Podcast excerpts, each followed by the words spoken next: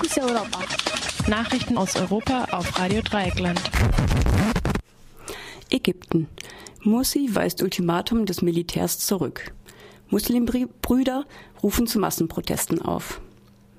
In der Nacht zum heutigen Dienstag hat der ägyptische Präsident Mohamed Mursi ein Ultimatum des Militärs zurückgewiesen.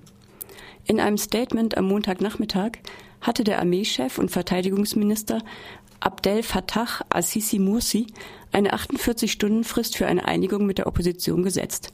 Assisi erklärte, wenn die Forderungen der Menschen in Ägypten nicht innerhalb der Frist erfüllt werden, wird das Militär, gemäß seiner nationalen und historischen Verantwortung, einen Plan für die Zukunft verkünden und eine Reihe von Maßnahmen einleiten, die unter Beteiligung aller politischen Fraktionen umgesetzt werden. Damit stellt sich die Armee ganz unverhohlen auf die Seite der Protestbewegung gegen den Präsidenten Mohamed Mursi und die Bewegung der Muslimbrüder. Zum Zeichen des Wohlwollens des Militärs gegenüber den Protesten kreisten gestern fünf Hubschrauber mit ägyptischen Fahnen über dem von Mursi-Gegnern besetzten Tahrir-Platz in Kairo. Das Ultimatum kommt einem Putsch gleich, da eine Einigung zwischen Mursi und seinen Gegnern sehr unwahrscheinlich ist. Mursi will hingegen an seinem eigenen nationalen Dialog festhalten.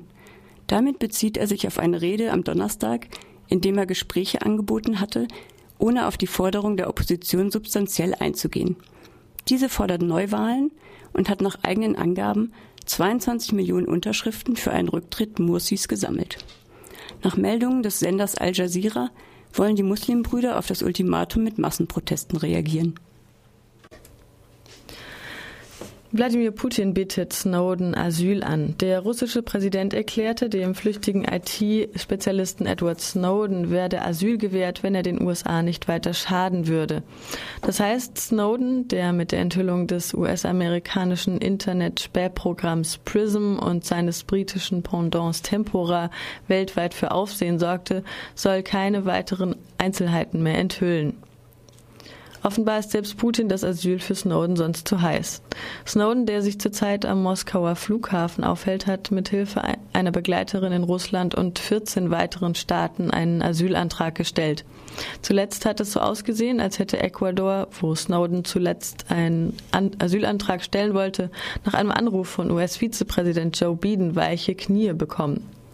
Snowden hat sich mittlerweile über die Internetplattform Wikileaks gemeldet und den Druck kritisiert, den die Regierung Obama auf die Staaten ausübt, die ihm Asyl gewähren könnten. Das Ziel dieses Drucks sei nicht, ihn einzuschüchtern, sondern diejenigen, die nach ihm kommen könnten. Der Co-Vorsitzende der Fraktion Die Grünen, Europäische Freie Allianz, EFA im Europaparlament, Daniel Cohn-Bendit, hat gestern in einem Zeitungsinterview vorgeschlagen, Snowden den Sacharow-Preis zu verleihen. Der Preis wird vom Europäischen Parlament jährlich an Personen oder Organisationen verliehen, die sich für Menschenrechte und insbesondere für die Meinungsfreiheit eingesetzt haben. Türkisches Parlament will Putschparagraphen abschaffen. Der Verteidigungsausschuss des türkischen Parlaments hat gestern Abend einer Änderung des berüchtigten Paragraphen Nummer 35 des Gesetzes über die inneren Aufgaben des Militärs zugestimmt. Dieser Paragraph erlaubt es dem Militär, in verklausulierter Form unter Androhung von Waffengewalt in die Politik einzugreifen. Nach einem Hinweis der Armeeführung auf diesen Paragraphen war der islamistische Minister Necmettin Erbakan 1997 nach einem Jahr Amtszeit zurückgetreten. Ein solcher quasi legaler Putsch soll nun nicht mehr möglich sein. Außer Erdogans AK-Partei unterstützt auch die größte Oppositionspartei die Abschaffung des Putschparagraphen. Es ist sicher, dass die Änderung auch durchs Parlament geht. Die Abschaffung des Putschparagraphen steht in keinem Zusammenhang mit dem Ultimatum der ägyptischen Militärs an Präsident Morsi. Irak, Jordanien und Türkei weisen tausende Flüchtlinge aus Syrien ab. Nach Informationen der angesehenen Menschenrechtsorganisation Human Rights Watch weisen die Nachbarländer Syriens tausende Bürgerkriegsflüchtlinge ab. Die meisten Flüchtlinge, nämlich über eine halbe Million, hat bisher der Libanon aufgenommen. Aufgenommen. Fast ebenso viele sind in das kleine Jordanien geflohen. In der Türkei gibt es fast 400.000 Flüchtlinge aus Syrien und im Irak 158.000. Die libanesische Regierung schätzt die Zahl der Flüchtlinge sogar auf über eine Million.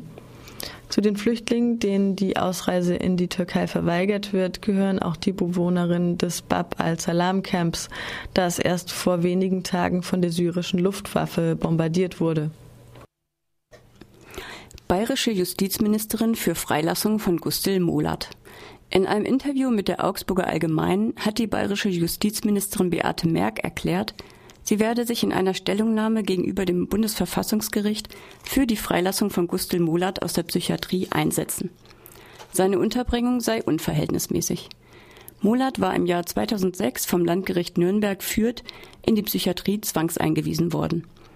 Das Urteil geriet in die Kritik, nachdem bekannt wurde, dass vom Gericht als unwahr abgetane Anschuldigung Mulats gegen seine geschiedene Ehefrau, sie sei in Schwarzgeldgeschäfte verwickelt gewesen, durch einen Untersuchungsbericht der Bank, bei der seine Frau arbeitete, gestützt wurden. Ein ärztliches Gutachten, wonach Gustl Mulat gegen seine Ex-Ehefrau Körperverletzung begangen habe, stellte sich als gefälscht heraus.